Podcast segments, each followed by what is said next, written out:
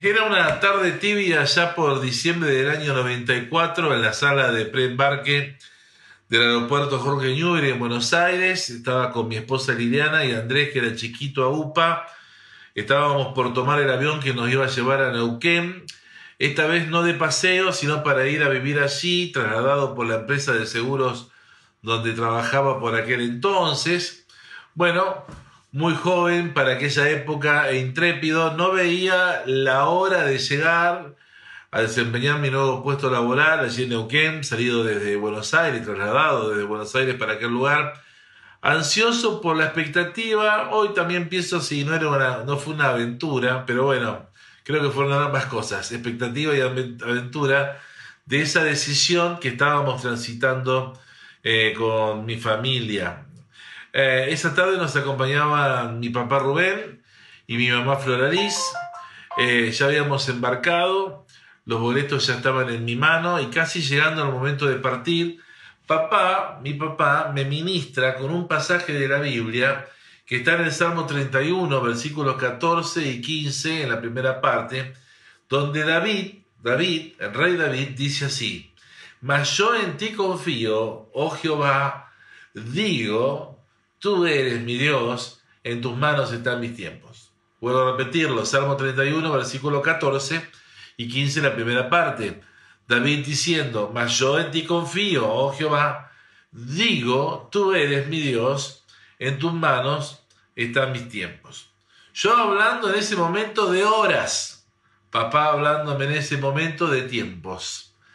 Lo que no entendí hasta mucho tiempo después de que era mi Padre Celestial, nuestro Padre Celestial, Dios, nuestro Señor, que estaba anunciándome una palabra profética a mi vida eh, a través de la boca de mi viejo, con este salmo, el Salmo 31, versículos 14 y 15. Pues este pasaje del libro de los Salmos habla de confianza en Dios. Dios mío, en ti confío. ¿Sí? Y también habla de certeza, dice, tú eres mi Dios. Mira, mi memoria, ese pasaje de Génesis capítulo 33, versículos 18 al 20, cuando eh, Jacob llega a salvo a la ciudad de Siquem, luego de su encuentro con Esaú, su hermano, y en ese lugar comprueba para sí mismo que Dios era su Dios y declara esa frase, el Eloe Israel, que significa Dios, Dios de Israel. ¿no? Eh, interesante, lo, dije en, algún, en una devocional hace poco, de los que paso por la mañana, que Dios, que Jacob no dijo Dios, Dios de mis amistades, ni tampoco dijo Dios, Dios de mis hijos, o Dios de Isaac y de Rebeca, sino dijo Dios, Dios de Israel. Es decir, lo hizo personal. Ustedes recuerdan que ya para ese momento el ángel del Señor le había dicho, no se llamará más tu nombre Jacob, sino que tu nombre será llamado Israel. Ahí en ese momento, cuando él termina el derroteo de todo lo vivido, llega, hace un altar a Dios y hace personal eh, la, la, la vivencia de Dios en su vida y adora a Dios ahí. Es decir, que hubo una certeza una convicción clara en Jacob respecto al Señor. Y yo te quiero preguntar, iglesia, te pregunto, ¿cómo está tu certeza hoy, hoy, esta noche? ¿Cómo está tu certeza hoy en cuanto a tu fe en Dios? ¿Podés afirmar sin avergonzarte, confiando en el Señor, diciendo, Señor, tú en verdad eres mi Dios? David lo dijo, Dios mío, en ti confío, tú eres mi Dios. ¿Podés decir lo mismo? ¿Podés decirlo? Eh, es importante esto, eh, que Dios sea tu tema de conversación, que Dios sea tu convicción y que Jesucristo y la salvación que tenés en Él sea algo que vos expreses sin ningún tipo de vergüenza mostrándote lavado por la sangre de Jesús, cambiado por Jesucristo, que sos una nueva persona en Él, que lo confesás, no importa las burlas, no importa lo que el que dirán, porque no hay otra cosa más maravillosa para tu vida que el haberte encontrado con Jesús y haber sido Él el autor de haberte sacado de la perdición eterna para ponerte ahora en condición de vivir una vida eterna con Dios para siempre y una vida nueva empezando ahora. Y yo te pregunto, si el Señor en verdad es tu Dios, si tenés esa, esa certeza, ¿cómo demostrás esa certeza? Bueno, no te quiero poner un compromiso, decir que tener al lado del pastor no te quiere avergonzar, pero es bueno para que a lo mejor lo pienses. ¿Cómo estás demostrando la certeza de que vos confías en Dios y que Él es tu Señor? Y cuando hablamos del Señor es aquel que gobierna tu vida, ¿eh? que gobierna tu vida, que la dirige, al cual vos eh, estamos hablando de de, Dios a quien vos te referís no solamente como mi Diosito, mi, mi, mi Dios amado o mi Padre, sino mi guiador. ¿Estás entendiendo? Amén. ¿Estás ahí? Bueno, ahora vamos a seguir un poquito más. Eh, eh, volviendo al Salmo 31, eh, que estamos considerando, versículos 14 y 15. También habla de en tu mano están mis tiempos. Habla de la mano de Dios manejando una agenda, porque la agenda habla de tiempos. En tus manos están mis tiempos, como diciendo la Biblia, en, la mano de Dios está mi agenda de vida. Tu agenda, hermano, tu agenda, hermana. Sería entonces bueno consultarle a Dios cómo manejar nuestros tiempos según su agenda y sus necesidades de que estemos a disposición de Él y de la extensión del reino y de la iglesia en este tiempo. Porque ah, en algún momento tiene que ser Dios prioridad. Lo primero, primero, buscar primeramente el reino de Dios y su justicia. Tenemos que ser intencionales en esto, ¿estás de acuerdo? Y tenemos que permitir que Él pueda manejar los tiempos de nuestra agenda personal, diciendo, Señor, ¿qué se supone que pueda hacer por ti hoy? ¿Eh? ¿Qué se supone que pueda eh, ¿cómo, puedo, ¿Cómo puedo poner a tu disposición mis talentos, mi don, eh, lo que sé, lo que puedo hacer para ti, para que otro pueda recibir bendición de parte tuya? Cuando mm, mi papá me dio esta palabra allí en el aeropuerto, me dijo esto, yo te lo quiero compartir, te estoy abriendo mi corazón. En ese momento me dijo, hijo, este, hace un tiempo, otra vez el viejo hablando de tiempo. Para mí, todo era horas, pero él hablando de tiempo. Me dice, hace un tiempo que el Señor me está inquietando con esta porción de la palabra, de la escritura, este, y, me dice, y me, dijo algo, me dijo algo que sonó así, recibirla para tu vida y confía en que Dios tiene control de tu futuro. Recibí esta palabra para tu vida, me dijo papá, y confía en que Dios tiene control de tu futuro. Dios mío, en ti confío, digo, tú eres mi Dios, en tu mano están mis tiempos. Cinco meses después de esta palabra, papá, mi papá, partía a la presencia del Señor con 62 años de edad. Eh, casualidad que haya estado meditando en este versículo que me impartió en aquella tarde en aquel aeropuerto, hoy sé que no fue así, sino que fue preparación. Dios lo estaba preparando a él. Pero en su preparación, qué maravilla, qué, cómo Dios se pasa. Porque Dios lo estaba preparando a él, ¿sí? Para llevárselo, para estar con, el Señor para siempre. Pero en esa preparación, Él pudo impartirme bendición a mi su hijo con una palabra eh, tan hermosa como esta. Y esta, este pasaje, como una herencia, este, que yo en ese momento oí de, prisa, como toda la vida a veces, ¿no? Oís eso, estamos, vemos la palabra de Dios de prisa, todo rápido. Pero fue una herencia que se transformó en un legado, y se los digo de corazón, del cual eché mano en muchas circunstancias duras en mi vida. Aún recuerdo los momentos de angustia en mi vida, donde aferrado a esta palabra, el Salmo 31, versículo 14 y 15, Dios mío, en ti confío, tú eres mi Dios, En tus manos están mis tiempos. Confiado en esta palabra, aferrado en esta palabra, susurraba en oración, Señor, tú eres mi Dios. No hay nadie más que me ayude. No estaba mi papá, no podía consultarlo. ¿Sabes qué feo que era para mí eso? Solo tú estás, Señor, y me tranquiliza saber que estoy en tu mano y lo mejor es que mis tiempos también, ¿no? Eh, y medito, ¿no? Esos, los procesos de mi vida, este, las diversas estaciones de vida que transité y sigo transitando, cómo la sabiduría de Dios cambió mi concepto de horas por su concepto de tiempos. Y eso te quiero hablar hoy.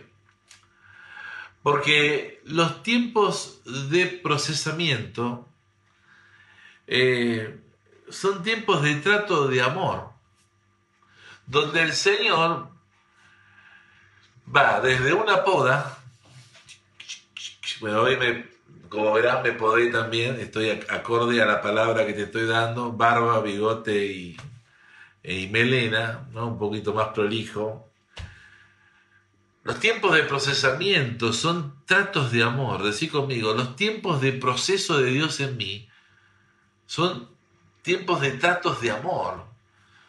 Donde van desde podas, cosas que tiene que podar el Señor, hasta añadiduras que vienen por revelación de la palabra de Dios, con un fin, lograr el Señor completar su buena obra en nosotros. Hermanos, desde el momento que vinimos a Cristo aquí en la tierra y hasta que Él nos lleve a su presencia, o tal vez venga hoy el Señor. Escuchaba un pastor en estos días que decía, quizás algunos de nosotros no vamos a gustar la muerte por causa de que Cristo venga quizás esta noche a buscar a su iglesia y nos vamos con Él. ¡Ay, qué lindo! Este, que Dios nos libre del trauma de la muerte, ¿no? como lo hizo con Enoch, que lo traspuso para que no vea muerte. Qué bárbaro, ¿no? Primicia, Enoch, primicia de los que vamos a ser arrebatados juntamente con el Señor. Pero bueno, no es tema del mensaje de hoy. Y yo creo, iglesia, que así como lo hizo conmigo, tengo este, este pensamiento, porque de verdad le pedí al Señor que hablara hoy y yo, yo creo en la visita de Dios a su iglesia, ¿sabes? Eh, hermano, hermana, yo, yo creo que Dios nos visita. Dios te visita, Dios eh, se toma un tiempo para eh, venir a, verte, a tratarte, donde va a podar lo que Él ve que necesita ser quitado de, de tu vida y de mi vida, ¿sí? Eh, me gusta el Salmo 139 cuando el salmista decía, eh, antes que me pode, Señor, examíname, examíname, Dios, y ve si hay en mí camino de perversidad. Otra versión dice, ve, ve en mí lo que te ofende, por favor, quítalo. Y, haz en mí, haz un corazón eh, que sea agradable a ti, ¿no? Qué lindo pudiéramos tener el piropo de que el Señor le dio a David, por ejemplo, un hombre o una mujer conforme al corazón de Dios. Y creo que lo somos a partir de haber decidido seguir a Cristo de verdad. Eh, pero el tiempo de poda es el tiempo donde Él necesita quitar de nosotros a lo que impide el fluir de Dios en nuestra vida. ¿sí? Eh, y tiempo también donde el Señor fuera de la poda nos visita para añadirnos palabra, revelación, sabiduría, este, y esto habla de cuánto el Señor nos aprecia, eh, cuánto el Señor nos considera. Algunos se quejan cuando el Señor viene a poder en la vida esos pecados, esos pesos que asedian y aletargan la vida, la carrera cristiana, ¿no? En los chicos puede ser un límite. Esto no. Y no nos gusta. Tampoco a los adultos nos gustan los límites de Dios. Esto no o no ahora, no es así. Lo que estás haciendo no está bien, no nos gustan las reconvenciones. Te digo, la iglesia es una idea de Dios y no te creas que yo disfruto, algunos deben decir, el pastor disfruta agarrar a los hermanos de la iglesia y darles chacha en la cola. No, no te creas que esto es agradable para mí. Las reconvenciones, hablarle al hermano, decirle, ¿qué te pasó hermano? ¿Qué te está pasando? Eh, o, hablar acerca de, dejemos lo superficial, saquemos, terminémosla con el maquillaje de una vez y vamos a hablar al corazón. Mira, hablaba días pasados con una persona, no viene el caso, no es una persona que, que, es tampoco de nuestra congregación, ni tampoco es un caso grave, simplemente un caso. Y yo eh, hablé muy seriamente con él acerca de, de, bueno, tratar el corazón, tratar el corazón, tratar, vamos al meollo de la cuestión, vamos a la raíz del tema, ¿sí? Y él me lo agradeció de corazón, yo sé que es un buen creyente en Dios. Pero luego eh, me enteré como que ah, en, en, el lugar donde él se congrega, se suele congregar, eh, alguien le habló de que, bueno, le habían hecho algún tipo de, daño, este, ¿no? Como habitualmente se habla. Y lo digo con mucho respeto, por favor, no, no estoy en nada hablando mal, por favor, no, no. Pero me hacía pensar, me hacía recapacitar con, qué facilidad tratamos de ponerlo, poner todas las cosas fuera de nosotros. Y cómo nos cuesta a nosotros ponernos delante del Espíritu de Dios y dejarnos tratar, ¿no? Eh, que un pastor, un líder eh, en la iglesia, idea de Dios, te lo voy a repetir, alguien te diga, vamos a hablar de ese pecado del cual estás enredado. Vamos a hablar de la pornografía que no podés dejar. Vamos, vamos, vamos a hablar de eso. Vamos a hablar, vos, hermano, que sos casado, que te estás haciendo los rulos ¿eh? ¿sí? A ver si me entendés, ¿no? De lo que te estoy hablando. Y empezás a cantar La vecinita del frente me tiene loco, loco, ¿no? Y rulos. También versión unisex, ¿no? Alguna hermana casada que se esté haciendo los rulos con alguien. El vecinito del frente me tiene loco, loco. Eso cantaba Oaki, ¿eh? Este, bueno, para los que no saben, Oaki era un personaje que estaba con Super Hijitus, este, Gold Silver, eh, Neurus, Pucho. Este, era una caricatura, la podés encontrar eh, de García Ferré, eh, con eso me crié, así que por eso te puedo contar de eso ahora, ¿no? Pero sigamos hablando, corazón, te mandaste una macana, robaste cometiste adulterio, cometiste eh, eh, una cuestión que está ligada a la homosexualidad o lesbianismo. Eh, te, enojaste con tus padres, te enojaste con tu hijo, te enojaste con tu joya, insultaste, mentiste, levantaste un falso testimonio, difamaste a alguien injustamente. bueno, tantas cosas. Te agarraste a la piña, a los puñetes, no sé, tantas cosas. Eh, y bueno, claro, y todo eso eh, son cosas que asedian y retargan la vida, la carrera cristiana. Y, y, si somos del Señor, Dios tiene que tratarnos muchas veces con disciplina en estas cosas, las podas. La poda puede tomar la forma de un desierto donde, como dice Oseas capítulo 2, versículo 14, el Señor nos trae y lleva ese lugar para hablarnos al corazón. Eh, Mira, no te confundas, que nadie se confunda. Eh, en una oportunidad, ministrando a un pastor, eh, eh, él me decía, la, congregación donde él estaba, me, decía, bueno, pastor, este, entendemos que el pastor tiene un problema en su familia, pero no importa, él puede quedar con nosotros porque el ministerio es terapéutico. ¿Sabes qué significa eso? Que el ministerio sana todas las cosas. Y eso es como eh, eh, echarle querosén eh, al fuego. es, el, el, ministerio no, no, no sana, no es terapéutico. Tenés que estar sano para ministrar. ¿Sabes qué significa eso?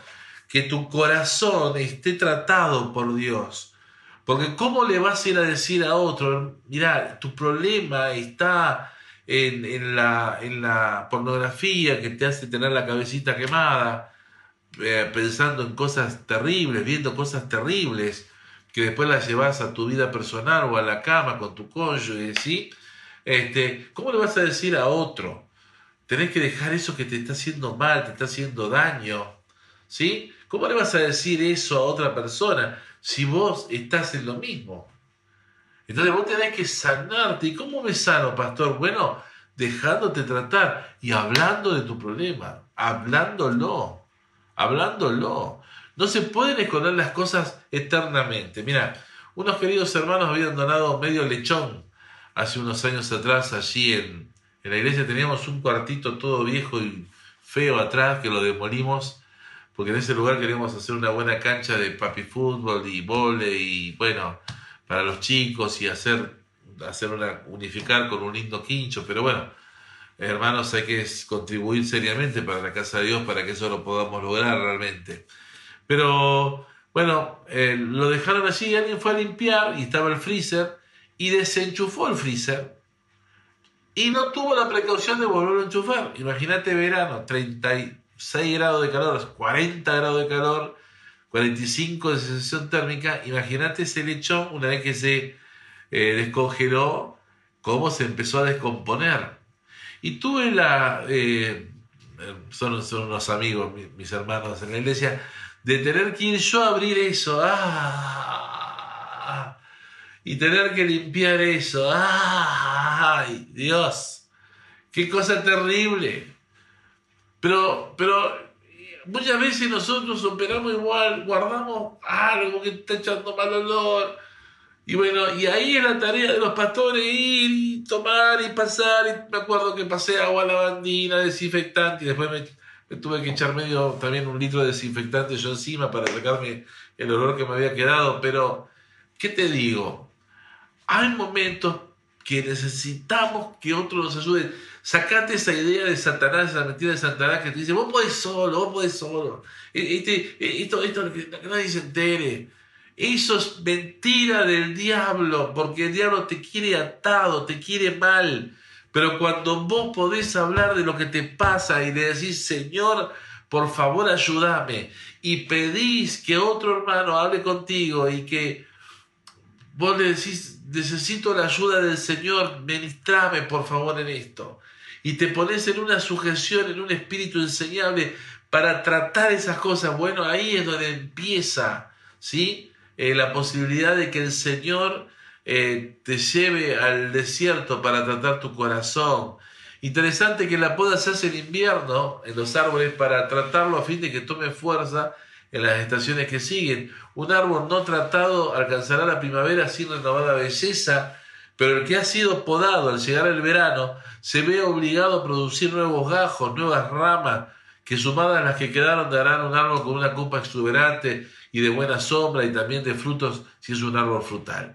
Y así como un podador experimentado eh, trata los árboles que necesitan poda. Así el Señor actúa con vos, hermano, y conmigo, con la iglesia, con sus hijos, no nos deja sin poda y con amor procede a tratar a cada quien conforme Él sabe, porque Él conoce tu corazón y el, el corazón de todos, a Él no lo podemos engañar. Él conoce todo, podando las cosas sin fruto en la vida, de la fe, con un objetivo en mente, hacernos más fructíferos para la gloria de Dios. Así que no te quejes si estás sintiéndote podado, tratado por el Señor, porque no está haciendo coincidencia con este pasaje que estamos viendo hoy del Salmo 31, versículos 14 y 15, cuando dice, Dios mío, en ti confío, tú eres mi Dios, en tu mano está mi tiempo, entonces trátame, pódame. ¿Lo estás viendo? Y lo otro que dijimos es que en el proceso de Dios no solamente hay podas, sino que el Señor nos lleva su palabra porque Él nos quiere alimentar bien. Él quiere revelarnos cosas nuevas y frescas de la escritura. Dios es un Dios de novedad. Es un Dios que nos, nos, eh, nos quiere, nos quiere eh, adelantar en la palabra. La palabra dice, la palabra es muerta, pero el Espíritu vivifica la palabra. Y cuando le decimos, Señor, quiero más de ti, Señor, quiero que me reveles más de tu palabra. Él nos pone en un tiempo de avance, de crecimiento espiritual. Nunca el Señor nos dejará estancados sin lo nuevo y fresco que viene de Él a través de su palabra, su palabra. Miren hermanos, tengan la plena seguridad que quien les hable, mi señora y Ariel y el grupo de líderes, tenemos algo bien claro, que la iglesia de la ciudad de la Reconquista es del Señor. Hay un buen pastor que es Jesucristo. Está el Espíritu de Dios guiando a la iglesia sobre la base de la palabra de Dios. Nosotros no te vamos a hablar otra cosa que no sea la palabra de Dios. Por eso no te enojes con el mensajero. Entender el mensaje, porque es para tu bien. Es el tiempo de vivir una vida distinta tomando todo lo que viene de parte de Dios. Dios es un Dios de revelación, de novedades, revelación que quita velos. La revelación de Dios quita velos. La revelación de Dios actúa como lo que dice Apocalipsis, colirio en los ojos, que nos da una nueva y mejor visión de la obra de Dios y de Dios mismo.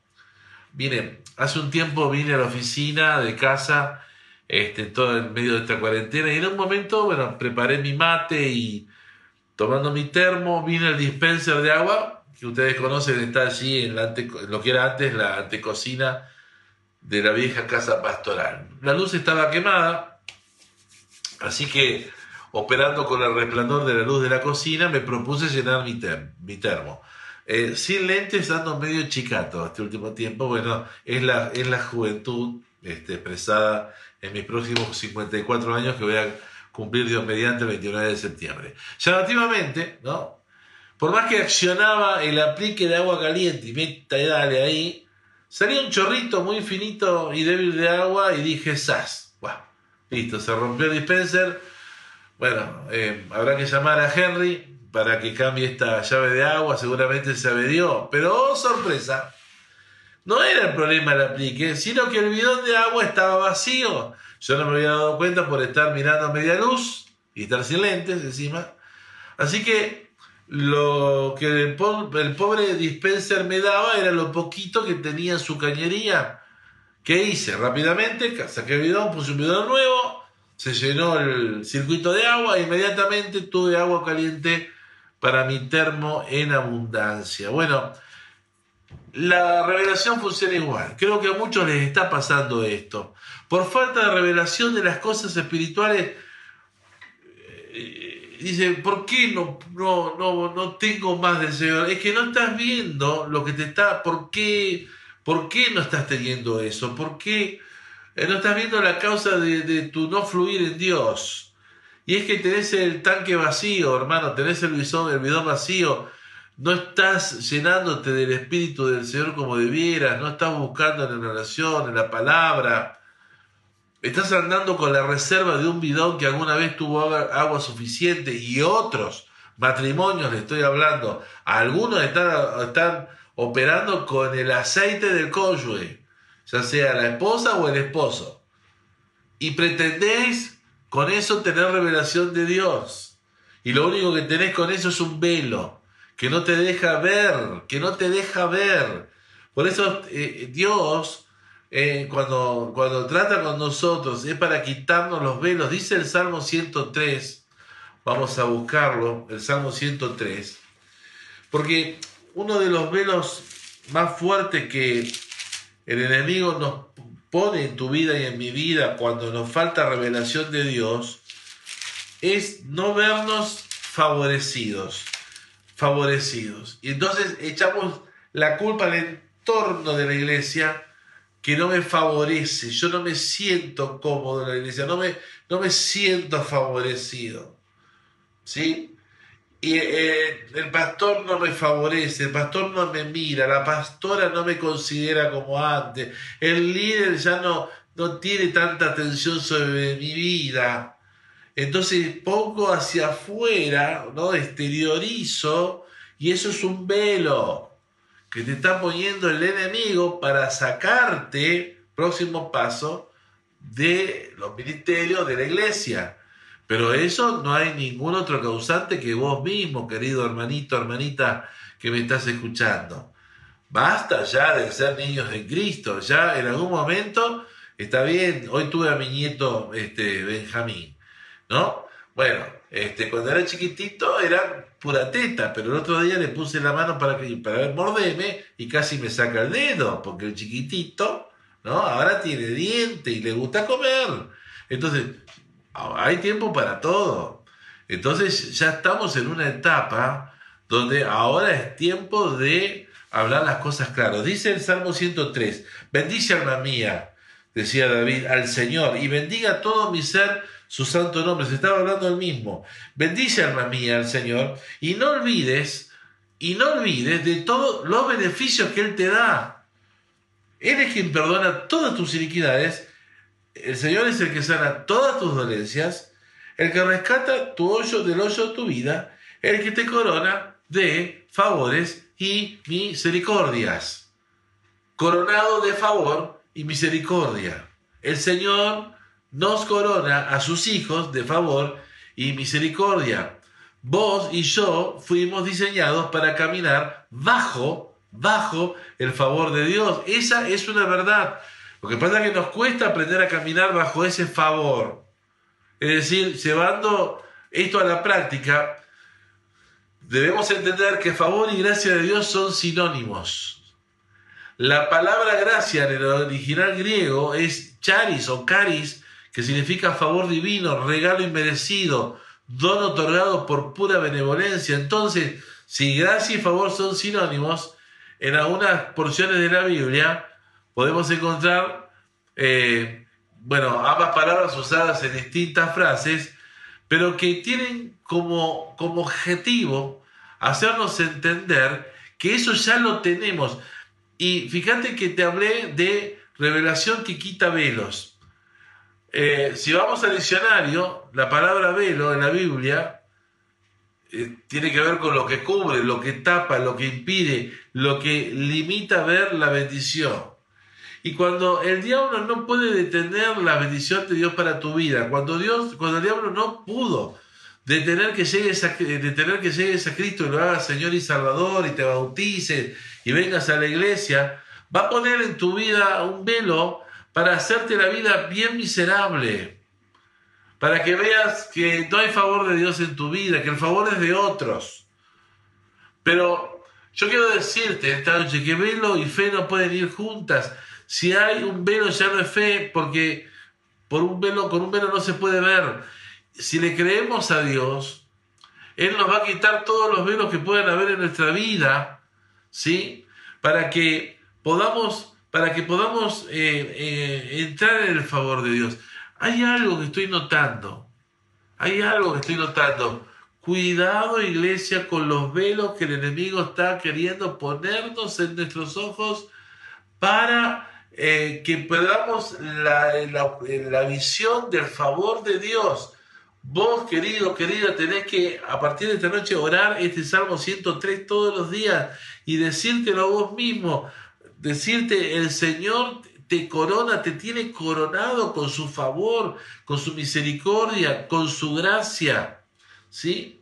Y por eso, desde el favor más grande que el Señor nos ha hecho, la gracia más grande que el Señor nos ha dado, que es la salvación, una vez que hemos creído y hemos recibido esa salvación, debemos entrar a vivir con una mentalidad de gente favorecida, llena del favor de Dios. Y eso es algo que se aprende. Decir conmigo, a eh, vivir como favorecido de Dios es algo que se aprende. Entonces, poda y revelación.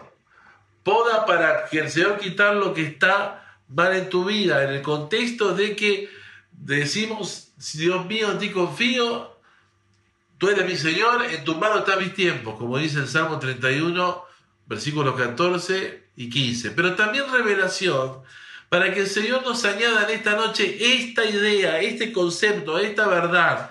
También en el mismo contexto del Salmo 31, versículo 14 y versículo 15, cuando estamos declarando, Señor, en ti confío, tú eres mi Señor, en tus manos está mi tiempo. Dios hablando en este tiempo de que hay favor sobre tu vida. Viví entonces como favorecido, como favorecida de Dios. ¿Y cómo se hace esto? ¿Cómo se hace esto a la práctica? Bueno, mira, Eh, vamos a hablarlo prácticamente. Lucas, no lo voy a leer por razones de tiempo. Lucas capítulo 1, versículos 28 38. Está eh, la visita del ángel Gabriel a eh, María y le dice, salve, muy favorecida, porque has hallado gracia y favor delante de los ojos de Dios, ¿no? Salve, muy favorecida, eres muy favorecida, María, has hallado gracia y favor delante de los ojos de Dios. Y le dice, tú eres bendita. Y algo interesante, porque claro, ella era una muchacha sana, santa, buena, humilde, y no se la creyó, pero fíjense que aunque el ángel le había dicho a María que era muy favorecida, fue Elizabeth, la prima, que le dijo, bienaventurada a María, porque creyó lo que el ángel le dijo y entonces le sería hecho. ¿Se entiende lo que quiero decir? María recibió un mensaje, él es muy favorecida, ah, qué bien, como muchos de ustedes, que soy favorecido, qué lindo, ¿no?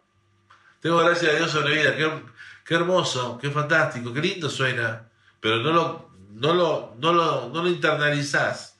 Bueno, hoy estoy como Elizabeth ante María, diciéndote que eres bienaventurado si crees lo que la palabra del Señor te está diciendo de esta noche, porque entonces si lo crees va a ser hecho y vas a ser favorecido. Y entonces tu vida va a pegar un vuelco. Entonces, entonces sí, vas a poder vivir en este proceso que estamos hablando, ¿no? Como dijimos, el, título del mensaje de hoy, a ver si estás atento, ¿eh? ¿Cómo era? A ver, a ver, a ver, ¿tomaste nota? Bueno, estamos con esta idea del tema de hoy que habla de, eh, de proceso, ¿sí? Y que habla de proceso con propósito, procesado con propósito, con podas, con revelación de Dios, con el propósito de que entendiendo que estoy confiado en el Señor, con la certeza de que Él es mi Señor y que en su mano están mis tiempos, yo en este tiempo y especialmente en estos cuatro meses que nos tienen que quedar hasta fin de año, tengo que dejarme podar aquellas cosas que el Señor ve para que limpio pueda ser fructífero. Y lo segundo, recibir la noticia la verdad de que estoy favorecido, el Señor es el que corona de favores y misericordia. Estás favorecido, favorecido, estás bajo gracia de Dios. Hay la, la benéfica mano de Dios sobre tu vida. Hay muchas connotaciones que tiene esto. Sacarle la dulzura a partir también de vos esta noche. Dejar de vivir del aceite de tu esposa o de tu esposo o de tu hijo o de tu papá si sos un pibe o una piba. Empezá vos empezamos a decir, a ver, a ver, ¿cómo es esto de dejarme procesar por Dios con un propósito? ¿Qué, es esto de que Dios me pode? ¿Qué es esto de que Dios me dé una revelación de que tengo un velo en esta noche y me lo tengo que sacar? Alguien me lo tiene que quitar. El Espíritu Santo hoy, esta noche, me quiere sacar algo para que yo vea, oh, tengo esto y yo no me había dado cuenta. ¿Estás entendiendo? Ese es el propósito del mensaje hoy. Atacable yo. Tarea para la casa. De esta noche mismo decirle, Señor, acá estoy, podame. Ups. Con la, con la sierra el Señor. Bueno. Muchas veces cantamos esa canción, eh, quebrantame, transformame, muy espirituales, ¿no? Moldéame a tu imagen, Señor. Aleluya. Sí, nos emocionamos. Y apenas el Señor mete el dedo ahí. Sí. ¡Ah! Me tocó. Y bueno, poda es eso, querido. Y va a doler. Algunas cosas van a doler, sí. Especialmente dejar pecados, te va a doler. Ahora, te tiene que doler dejar pecados. A ver, quiero que me entiendas lo que no te duele, lo seguís haciendo, hermano. Pero cuando vos vas a la presencia del Señor y no vas a bardearlo al Señor y decís, ay Señor, eh, te, miraste 20 películas pornográficas en una noche, por hacer fino, ¿no? Este, y después decir, bueno, Señor, vi algunas cosas eh, sucias, en el nombre de Jesús, amén. ¿Qué clase de pavotes sos, pavotas sos? Perdóname, te lo digo con todo respeto. Anda a hablar con el Señor y decirle, Señor, ¿tenés un rato? Vamos a hablar, mira, película 1. Y le contás al Señor lo que viste. Vergüenza te va a dar. Si sos de Cristo, te tiene que dar vergüenza, dolor, tristeza extrema. Pero sí, eh, eh, ah, no, entonces, o no, no sos de Cristo, entonces, ¿qué pasa? ¿Vas a perder una salvación tan grande? Lo mismo si hiciste algo malo y vas decir, oh Señor, hice algo malo, me No, no, no, no, Señor, hablemos.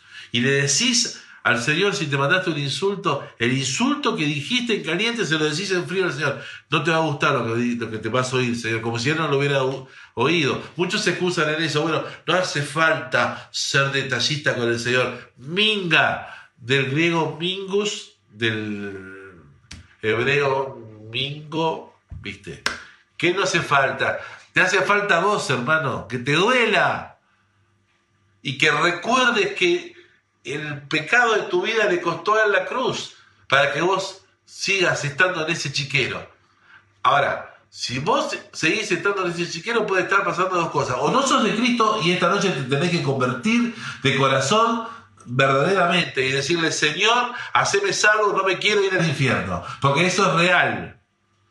No seas un convencido, sea un convertido, sea alguien que tiene la certeza de Jesucristo en su corazón. Soy salvo, Cristo me salvó. Es una verdad contundente. Y si sos de Cristo, comenzá a darte cuenta que hay cosas que ya no las podés hacer más. Si verdaderamente sos de Cristo, tienes, tenés que pasar de una fe salvadora a una fe transformadora. Las cosas viejas tiene que pasar en tu vida y ver cambios. Es así. Pero también te quiero decir, ¿sí? Que, bueno, si alguno viene pecado, claro, no estamos en centro de pecar, pero es cuando, cuando no pude, pero no cuando ya estás todo el tiempo en ese pecado. Entonces no te convertiste o no entendiste el Evangelio. ¿Estás entendiendo lo que te estoy hablando? Chicos que me están oyendo, no los quiero asustar, pero a ver, ¿qué, qué, quieren? ¿Cómo quieren terminar sus vidas? Cuando a mí me hablaban en la edad de los muchachos que me están escuchando hoy y me hablaban acerca de la necesidad de ponerme serio con Dios, no me gustaba nada. ¿Por qué? Porque no era porque estaba enojado con quien me hablaba, porque yo, mi conciencia me, me redarguía de las cosas que yo hacía. ¿Sí?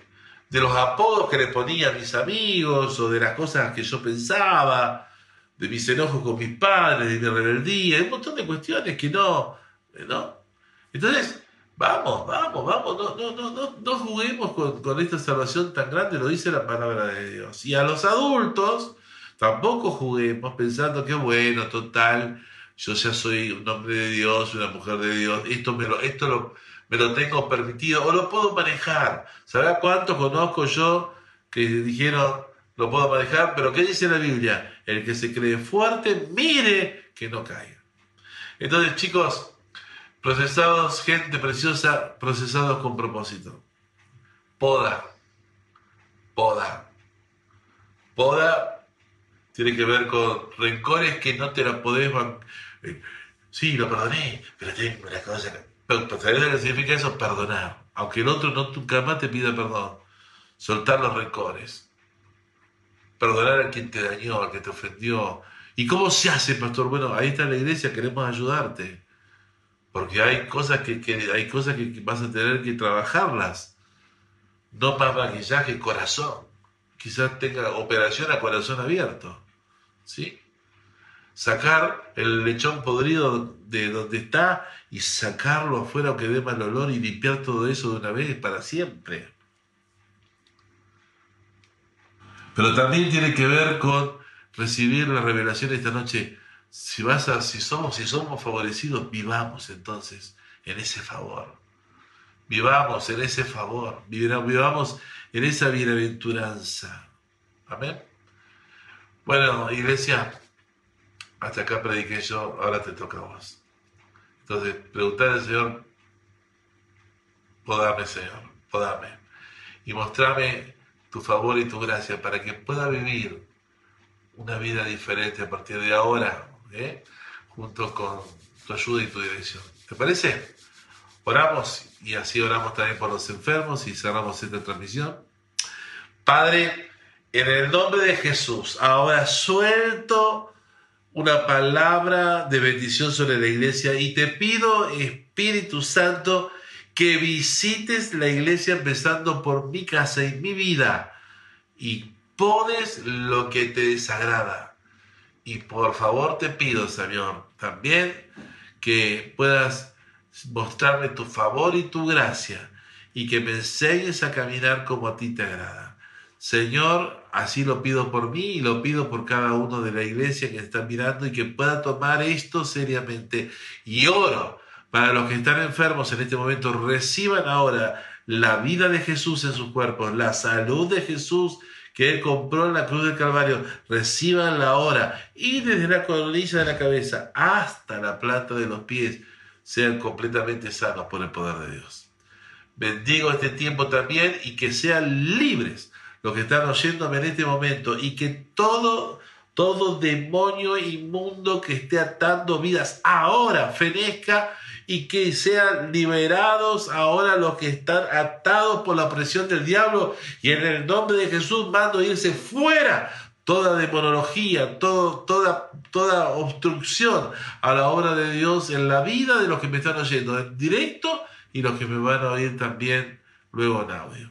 Que así sea, Padre, en el nombre de Cristo Jesús. Amén.